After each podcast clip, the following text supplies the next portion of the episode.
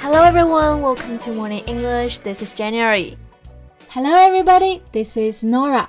欢迎大家收听早安英文。Jane，你最近有没有看什么电视节目呀？Of course, Rock and Roast. It's hilarious. Rock and Roast. What is that? 就是现在最火的脱口秀大会了，a talent competition for stand-up comedy that airs weekly in China. Stand-up comedy 就是单口相声。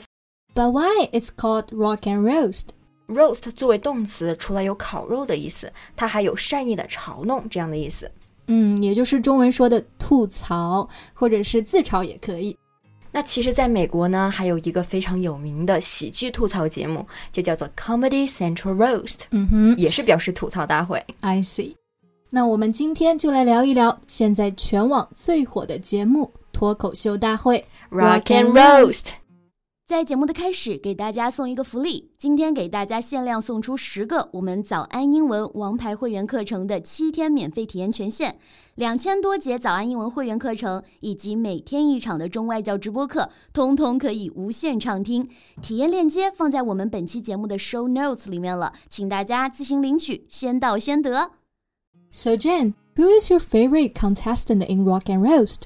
当然是杨笠啦。听他讲脱口秀，简直可以用酣畅淋漓来形容。It's like popping bubble wrap。Popping bubble wrap. Pop 就是爆破挤泡的意思啊。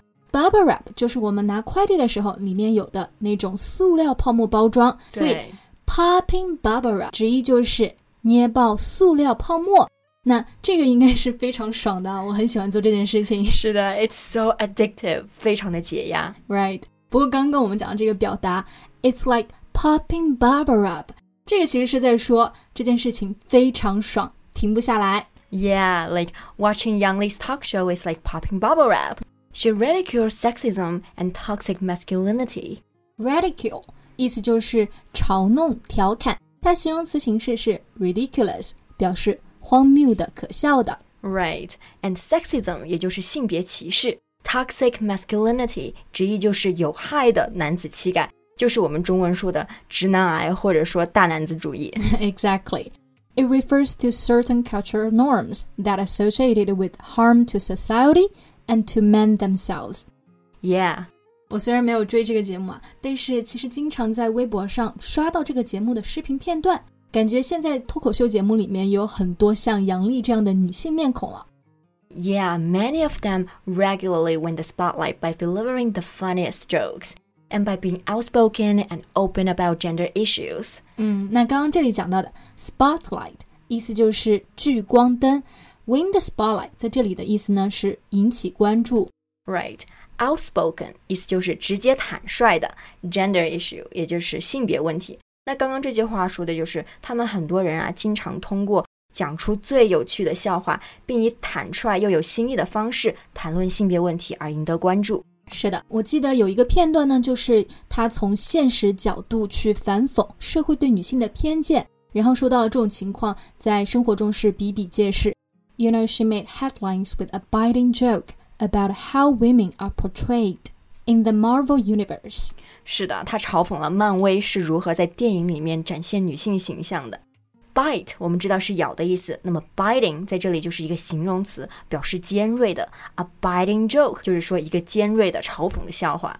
Yeah, she said in the Avengers there are six heroes and only one of them is a woman. Black Widow, right? She's the only woman, and her superpower is the ability to slow down her aging. Right. Age 除了有名词年龄的意思，还可以做动词表示衰老。 slow down her aging，就是延缓衰老嘛。这一段呢，其实就在讽刺啊，漫威的超级英雄六人组里只有一个是女性，而且她们竟然还叫做妇联，而且唯一的女性吧，她的设定就是衰老速度比别人慢。对，所以杨笠就在质疑，How exactly is she supposed to save the world by surviving until all the bad guys die？是要怎么拯救世界呢？就是要把坏人，是要把坏人活活给熬死吗？对，所以这就可以看出来，这部编剧对女性其实是有一点偏见的。 Yeah, also twins Yan Yi and Yan Yue have joked about the misrepresentation of female friendships in media and entertainment. They said the only movie that doesn't depict two women fighting with each other over a man is The Shining。是的，他们说唯一想到的不勾心斗角、不相互伤害又不抢男人的双人大女主电影就是只有《闪灵》。 And if I remember correctly, there is also a twin in the movie, right? 是的，而且因为严怡、严月本身也是双胞胎嘛，然后电影当中《闪灵》里面也是一对双胞胎女孩，所以他们这一段的表演就非常容易让人 get 到点。嗯，那我最近啊还看到他吐槽男人迷之自信的那一段，的真的是字字珠玑，全程高能。是的，我也看了那一段。I remember she said, "As men." You stand at the center of the universe. You spout pearls of wisdom that shape the future of the world. Stand at the center of the universe，就是站在宇宙的中心。Pearls of wisdom，pearls 就是珍珠，pearls of wisdom 这个短语其实是指的金玉良言、至理名言的意思。那这一段其实刚刚就是想说啊、你们男人觉得自己站在世界的中心，说的每一句话都特别重要，都是至理名言，都为这个世界指明了方向。 Yeah, and she said, when your female friend comes to you, you might wonder, is she hoping to share her sadness with me?